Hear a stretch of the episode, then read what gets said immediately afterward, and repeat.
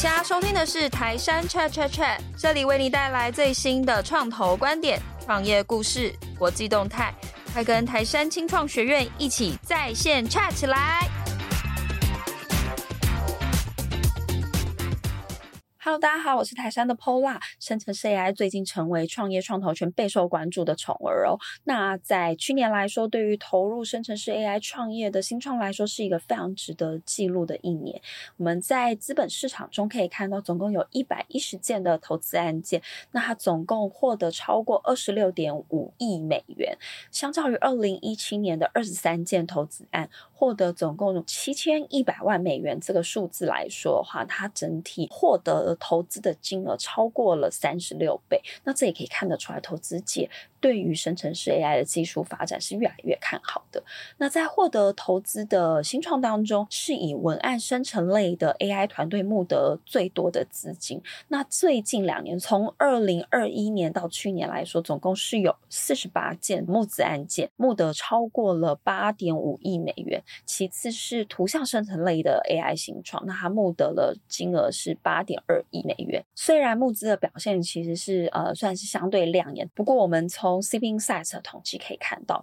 其实还是有多达大概三十三 percent 的生成式 AI 团队目前都还没有跟外界募资。那我相信，当然可能是因为这个技术是非常的新，那另外也是呃大部分采用这个技术的团队可能也都是相对早期，所以呢可能还没有展开对外，包括像是法人募资这样子的一个计划。那随着大家对于这个技术越来越看好，那同时有可能有更多的团队投入相关的研究跟开发产品，我相信接下来应该都会有更多的好消息会传出的。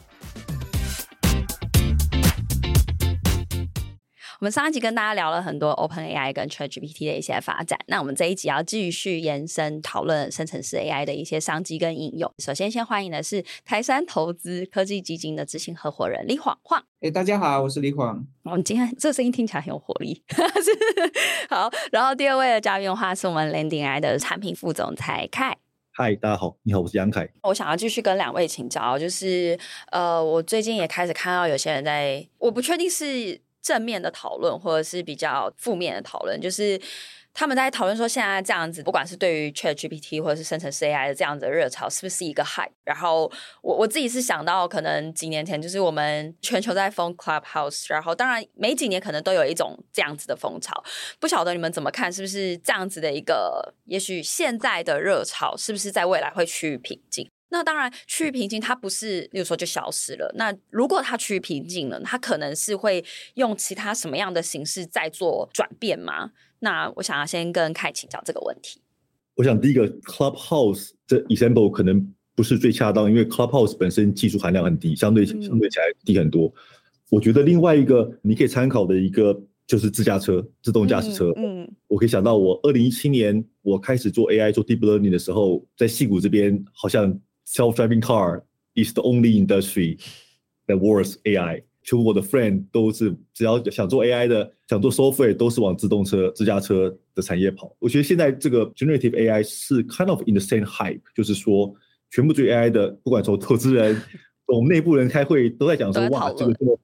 对我们是不是要把我们的题目往那方向做？那其实你看到，如果从自驾车过去的历史，你可以看到的是，大家对它期望非常非常高。那这东西这个不是一个 hype，就是它它不是一个纯 hype，它不是一个 bubble，但是它到了一个程度之后，大家会回来看说，到底今天有的技术，软体硬体的技术，到底这个 reality 是哪里？然后大家会修正这个真的 reality。所以我记得一七年我开始做 AI 的时候，那时候听到了这二零一九年 L 五的自驾车会在街上在这边跑来跑去，嗯，比方说二零二二零年、二零二一年这个 Robotaxi 会跑来跑去，都没有发生。但是这个不代表说这个东西 bubble 了，我想更代表的是大家对这个技术。真入 reality 的修正，所以大家大概知道，这 L two、L three 这种这种辅助驾驶是够好的，是能够提供价值，能够让驾驶能够省力。那真的过去一七年大家梦想幻想的这个纯自动驾驶，可能还是有很长的路要走。生成式 AI 可能也是要经过这一小段，大家一开始期待很高，信心爆棚，经过一些修正，慢慢会回到了这个现在这个技术本身能够真正提供价值的的部分。那晃你怎么看呢？其实任何一个事情一定会。经过一个很类似的 cycle，就是说会先 hype 起来，然后会突然整个往下拉下来，然后但是要慢慢回到这个正常的 normal 的 attention 这样。对，那现在这个生成式 AI 一定是进入 hyper 的这个阶段，还有再加上就是说大笔的资金会投入进来。那像如果我没记错，我看到好像是 YC 的里面的某个人他已经预测哈，就是说，因为第一点 AI 是一个这这类的新创是需要技术门槛才能做的哈，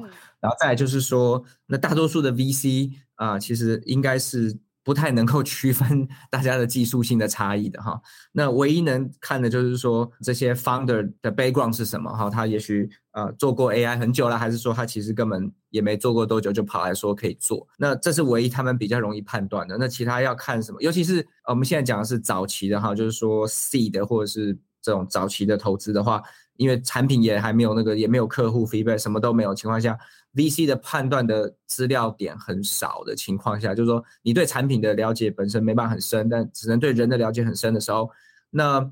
我记得 YC 的其中一个里面的人已经预期了哈，会有很多不是很很很好的投资案会发生，会有一大堆钱冲进来，然后会有一堆案子，会一堆新创产生，然后会花一堆钱，然后可能有些就会死掉或干嘛的。对，我记得几年前大家就开始讲说，有很多 AI 在红的时候。在前一波红起来的时候，其实很多公司也就马上 pivot 成号称自己是 AI 公司。那那时候这个有一个 turn，我们就看一下，叫做 AAI，Artificial Intelligence，就是假的 AI 公司，Artificial AI 公司。对，看起来我也相信会很多，但是对我来说，it's OK，因为任何一个技术、任何一个产业、任何一件事情，其实都会这样子。这个是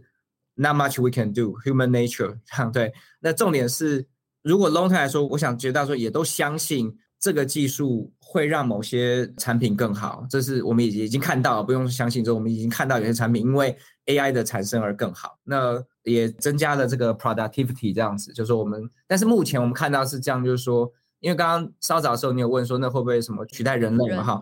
至少我一直这样觉得，就是说，只要有个新的科技技术发生的时候，或一个产品发生的时候，每次就会有人开始问这个问题。我相信从以前电脑做出来的时候，一定也很多人在问这个问题，说电脑会不会取代人？搞不好最早什么算盘发明的时候，我不知道会不会有人在讨论这个问题。但是重点就是说，这个问题一定是每次都会被问了。那你看你要怎么看这个角度回答？我相信。一定是有一一定的程度的影响，但是但是我们目前看到的，我觉得一个最好的答案还是就是说，目前呢，以 AI 在蛮多情况下还是没有办法取代人的，但是使用 AI 的人会取代没有使用 AI 的人，嗯嗯，这个是目前我相信这个说法上就是。比较我能接受这样子，对。我想要继续延伸这边啊，就是其实我们讨论到说，我相信两位其实都看好这样子的技术，它其实会越来越成熟，然后带给大家的也许叫做好处上会更明显，或者是更被大家喜欢，更被大家接受。所以我想要问的是说，当我们这些就是生成式 AI 这样的应用越来越多的时候，两位觉得它的比较所谓杀手级的应用会是什么？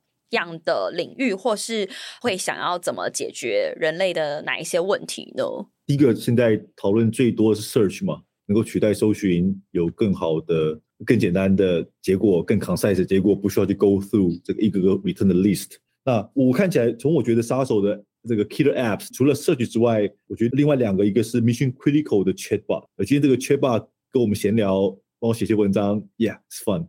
但是如果这个技术能够被 apply 到像是医疗对心理疾病的 chatbot，这个帮忙解决治疗这个问题，education 对于教育上面对学生回答问题的这个 chatbot，这个会是一个我觉得 change the paradigm 的一些 application。那另外就是对 entertainment 对娱乐业，对过去要画个漫画，要画一个设计个 game，、哦、一个 video game，嗯，对，非常非常麻烦。如果这个技术成熟到一个人只要写一个 script，describe 清楚这个。一段动画，呃，一个影片，一个漫画就能够产生出来，这个也会是一个很大的 game changer 对于这个娱乐业。但我觉得 fundamentally 这个东西要真的变成一个杀手级应用，必须是这个技术能够让更多人能够去 access，能够被微调。因为今天 ChatGPT 毕竟就是给你了一个它你用的东西。刚刚黄提到说，企业端的用户甚至小企业端的用户，能不能去 customize 这个 API，customize 这个 language model，fine tuning 来 for 他们的 special use。那如果这个东西能够 access 到更多人的话，那后面的这个应用啊，杀手级的应用就会很多了。等于说它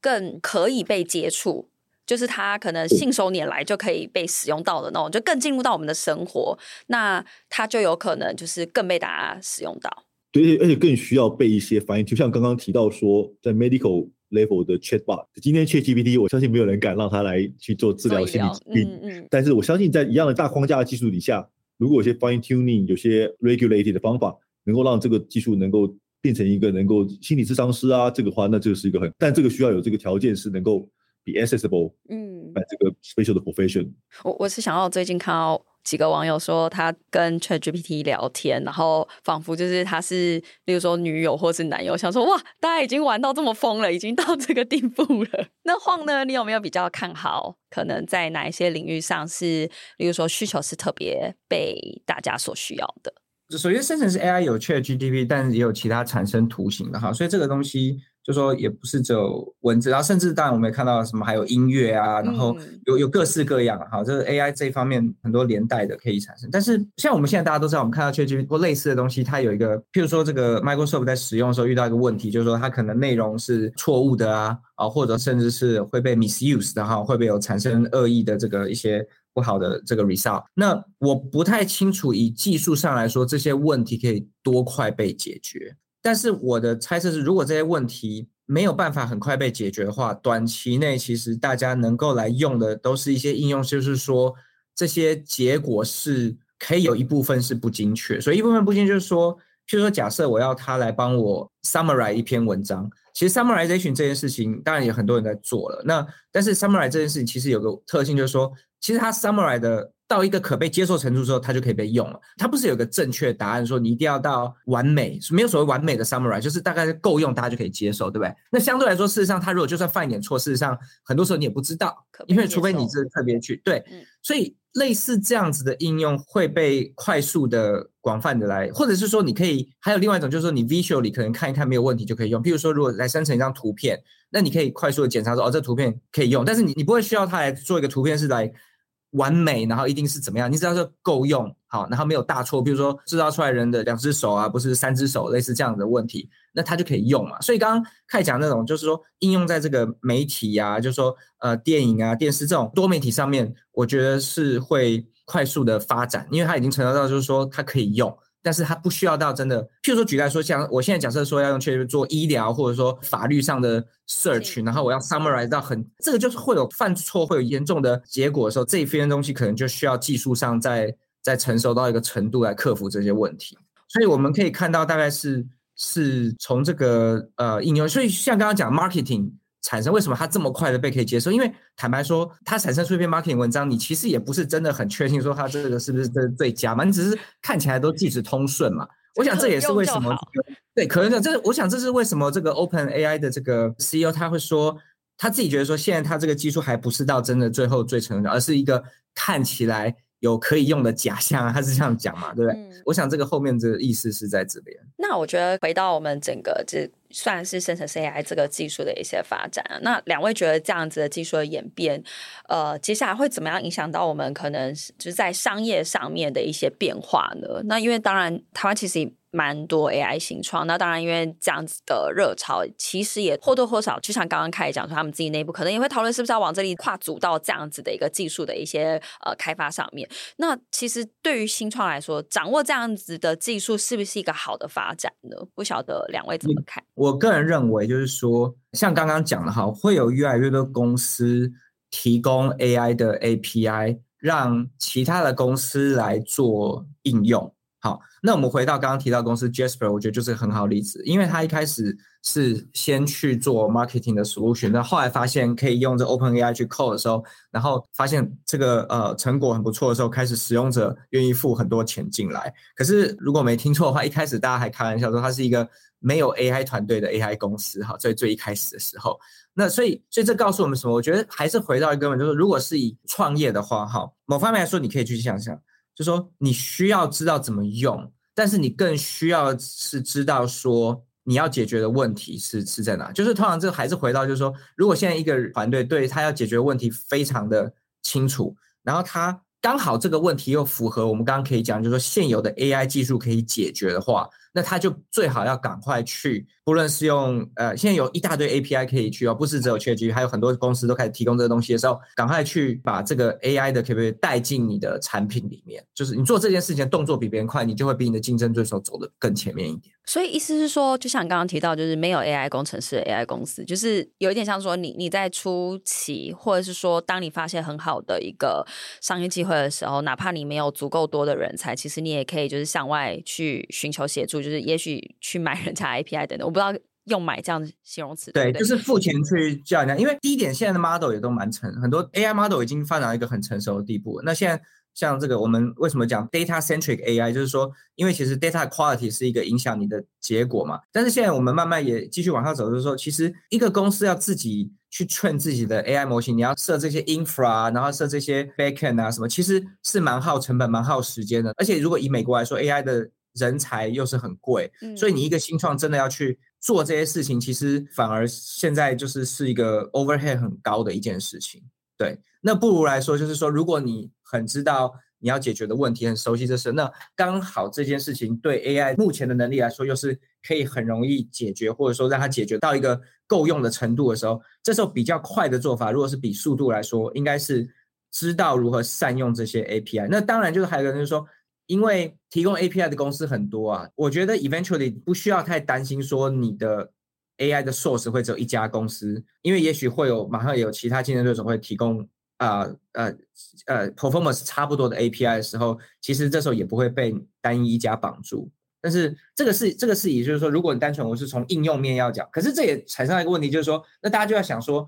在更远的未来，如果大家都用类似的 API 去 call 的时候，那你要怎么竞争？要怎么 stand out？那就是回到新创这个其他很多的做法要跟人家不一样的。一个一个 go to market strategy，或者是说 product marketing 的 strategy，这个是其他的问题。但是短期内，我认为是我刚刚讲的这个做法是比较快。Kai 呢？你觉得你对于 Huang 刚刚的这样子的一些建议有什么样的 comment 吗？嗯，我看法有点不太一样哈。我觉得说，甚至是 AI 这种很啊，这个这个题目，我的看法是会两种公司会 survive 在这一波 hype 里面。呃，第一种是真的是掌握核心核心技术的，就是你有这个软体架构的技术、软体能力的技术。有办法 access 到这个硬体，能够去训练这么大的模型，能够掌握这个核心技术，或者是有办法把这么大、这么复杂的技术给缩成够小，让我们自己的 GPU 能够训练。这是一个团队在这一波 hype 里面会 stand out 出来的，那就是掌握核心、核心、核心技术的。那另外一个就是一个蛮好的例子，就是像 Jasper，对于他这个领域 business 商务上的需求非常非常了解的，就是 Jasper 团队都是 marketing 的，他们比谁都知道说生成这个文案 content 这一块 content。是一个非常非常大的 market，是一个非常非常 short period of time 可以 adopt the market。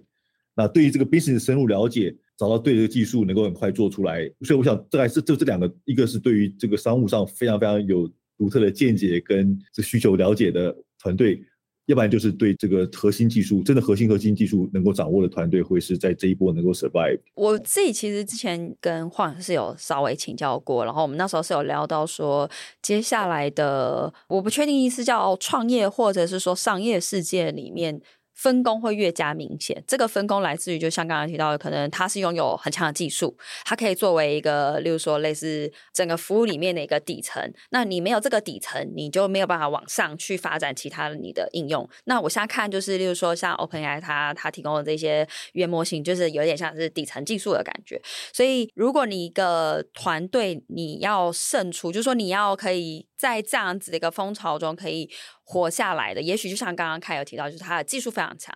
那他可以提供这样子一个底层的感觉的一个服务，然后让可能他对于商业掌握上面是很强的一些，不管叫公司或是有一些特定的人，就像是说支持他们去达成他们想要最终服务的，也也许他叫是一种类似像 B to B to C。或者是 B to B 就单纯 B to B，就是它它的分工会越加明显。就是如果你擅长技术，你就是把技术做得够强，那基本上呃，当然就像矿刚刚提到，就是 product marketing 等等的一些策略上面就是的搭配，那也许它可以这样子的方式还是被大家所喜欢。那这是我自己下的观察，我觉得那个分工可能会更加明显。也有可能我看的不够多，就是我看到一些团队里面还蛮多，就是他就是从可能看好某一个商机啊，就开始招募团队，然后开始开发，然后开始养人。那那那其实就是一个非常耗时费工，更不用说带人带团队，其实都是非常辛苦的一件事情。然后特别是如果是全新的商机、全新的东西，整家公司要怎么样转向去投入，这个都都会是额外的。对于新创来说，都是一些额外的一些问题。所以。刚刚晃的讲法上面，让我觉得是提醒一个，就是拥有就在新创里面，大部分的人就是资源都是非常少，所以他要怎么样清楚的去去分配好他手上拥有的资源，然后去投注在更对的事情上面。我觉得这个就是呃，也是我自己就是从这样的现象里面去给我自己的启发。那我还想要继续再延伸再问，是说一样是这样子的热潮啊？那是不是台湾产业，不管它是新创，刚刚我们其实聊过新创，也许它是一个成熟的产业，也许它是一个中小企业等等，是不是有什么样可以借鉴或是善用的一些机会，然后帮助他们可以在这样子的风潮中，也许是更往前去开发出自己的新的产品、新的商机等等。这个已经证明，就是说，譬如说，AI 来做一部分软体工程师做的东西，已经是真的可以增加生产力嘛？或者是说，刚刚所谓文案产生，这个都已经是已经在发生的，所以我们没办法说这个是这个是没有价值的东西，或者是说这个是不会发，因为它已经发生了。那台湾的企业，或者说台湾任何不论大公司小公司，你能快速的去应用这些事情，我认为在纯以 productivity 的角度来看，一定是会提升的哈。不过这边倒是有另外一个问题，就是这个我觉得可能会是一个，甚至这些 AI 公司会也会慢慢遇到一个问题，就是说 data security 或 data privacy 的问题。就是如果我现在是一个大公司，那我是不是那么想要的用第三方的我不 trust 的 API？这个是一个很大的 concern，因为你在用的过程中，你其实资料是必须要丢过去，然后再让它送 result 回来。那所以像。我知道蛮多台湾的企业来说，他们是第一点，大家现在慢慢当然还是在往云这边 move 了哈，这是没有错。但是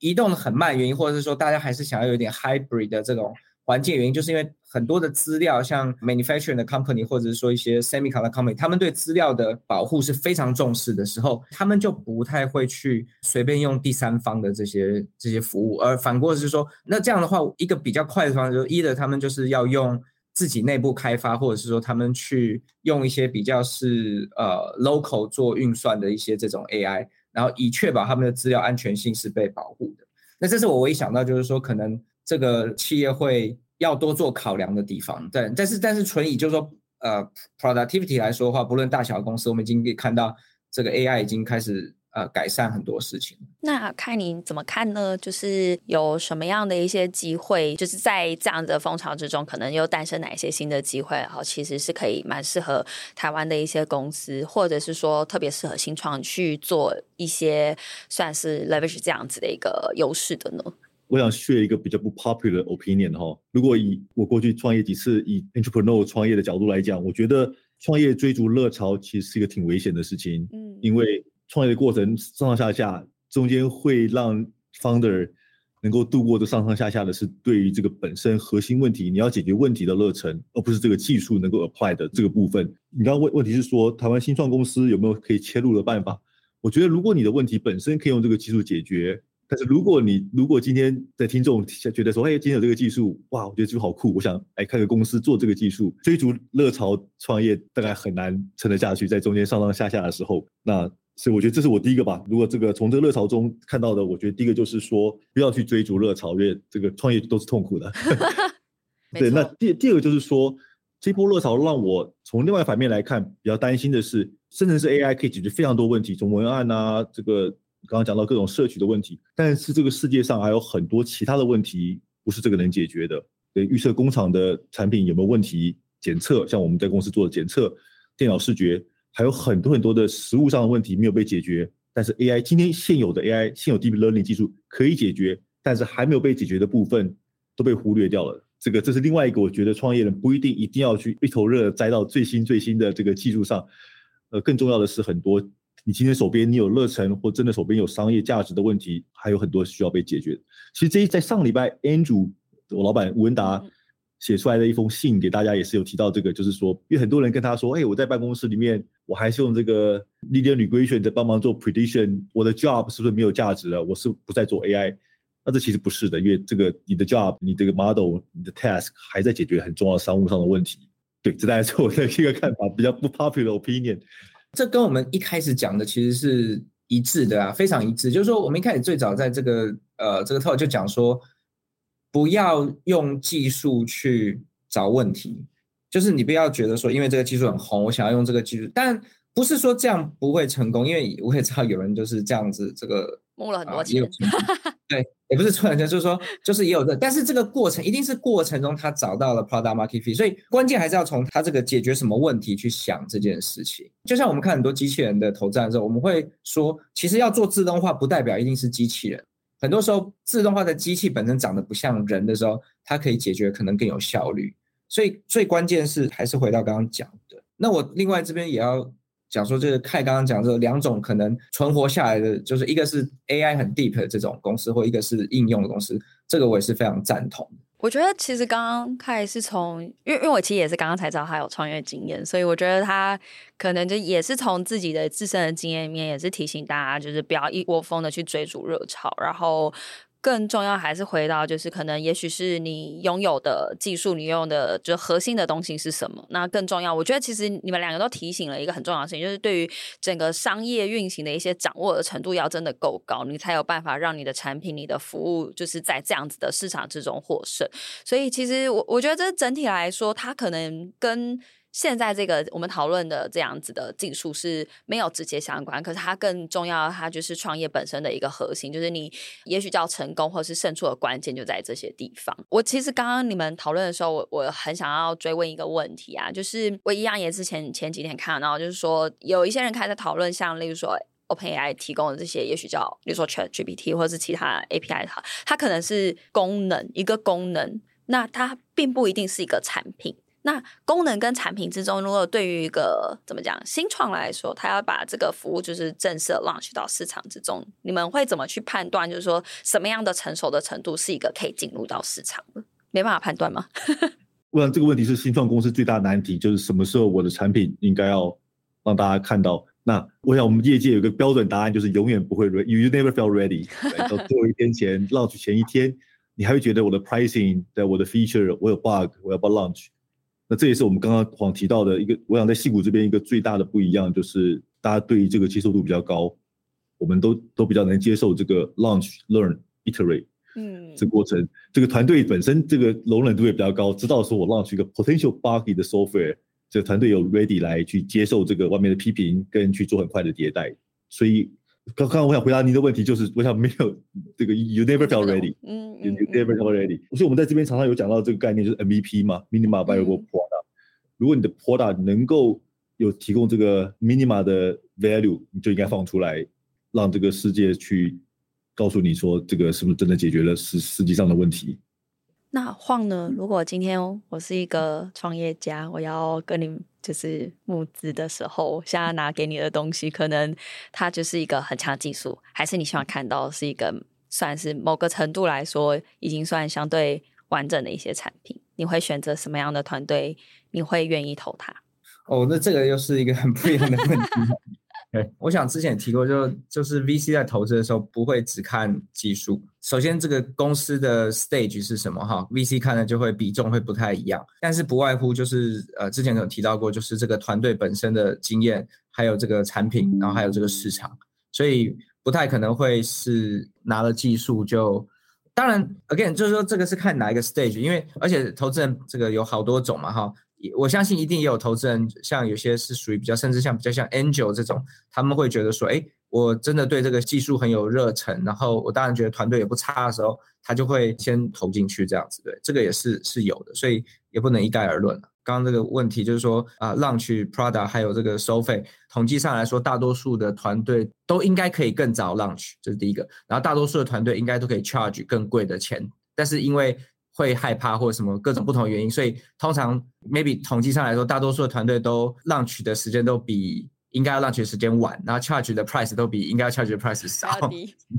对，所以这个这是一个这个心理上的这个 bias。如果在考虑这些事情的时候，稍微可以 compensate 回来一点这样。所以就是新创 CEO 或者是创业家们就勇敢一点，就是该把产品推出去就推出去，该收钱就勇敢跟他收钱。是啊，对。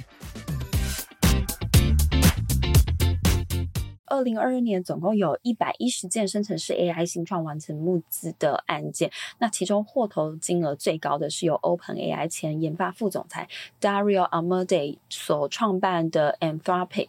那他在 B 轮获得五点八亿美元的募资，那今年二月呢，更传出 Google 投资 Anthropic 将近四亿美元，被认为是展现出 Google 对于 AI 的一个承诺。那根据 The New York Times 的报道哦，透过 Google 的投资，那它推升了 Anthropic 的估值达到了五十亿美元。那 Anthropic 其实被大家很关注，就是当然第一个它是从 OpenAI 的团队里面出来，特别等于它有点像是不认同 OpenAI 的理念，他们想要建立一个 The Future of Safe AI，他希望去建立一个让使用者可以信赖的 AI 系统。Anthropic 在二零二三年，就是今今年一月发布了 Cloud，那它被认为是可以媲美 OpenAI 的 ChatGPT，甚至有些人认为 Cloud 有更好的效能。不过，因为现在 Cloud 它是采用封闭测试的一个方式，所以截至我们今天录音的，就是三月多的时间，其实是还没有呃收到可以公开就是接受像是 ChatGPT 就被大家使用的这个消息。那希望就是接下来我们也有机会很快速可以就是使用到，我们甚至是因为他们透过跟 Google 的这样子合作，是不是也可以像是 OpenAI 跟微软这样合作，就可以还整并进 Google 里面的一些服务，帮助我们在使用 Google 服务的时候，可以更快速的使用各种便利，而且可能是相对安全的应用。那这个我觉得是一个未来我们可以值得期待的一件事情。那我们今天的节目就到这边，我们下次见喽，拜拜。